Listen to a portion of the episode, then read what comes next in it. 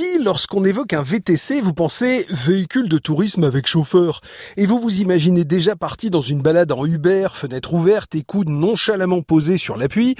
Vous avez tout faux. Enfin, j'avais tout faux parce que j'ai naïvement cru que la balade du jour, le circuit de l'observatoire aux oiseaux, pourrait se faire sans effort et à l'arrière d'une voiture jusqu'à ce que des experts du vélo viennent me voir pour m'expliquer que non, VTC, ça ne voulait pas dire véhicule de tourisme avec chauffeur, mais ça voulait dire vélo tout chemin, le fameux vélo capable de nous accompagner partout, y compris donc sur le circuit qui nous intéresse aujourd'hui.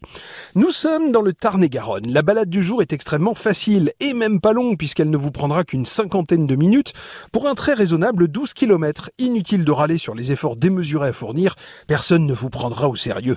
Il s'agit donc de découvrir le plan d'eau au confluent du Tarn et de la Garonne, de traverser la plus grande réserve ornithologique du sud-ouest, puis de rejoindre le village de Saint-Nicolas-de-la-Grave et surtout son incontournable base de loisirs.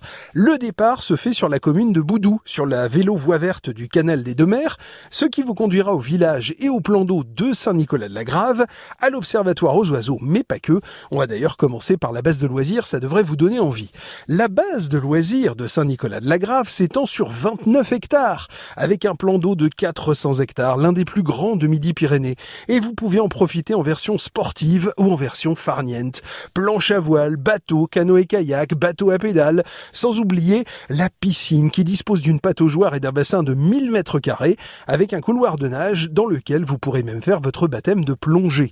Reste donc la réserve ornithologique, reconnue pour la diversité de ses espèces, et un observatoire qui vous permettra surtout de suivre le parcours passionnant des oiseaux migrateurs, mais aussi des oiseaux sédentaires. Bref, France Bleu Occitanie vous recommande aujourd'hui une balade à VTC, à vélo, dans le Tarn-et-Garonne, au départ de Boudou, direction la base de loisirs de Saint-Nicolas de la Grave.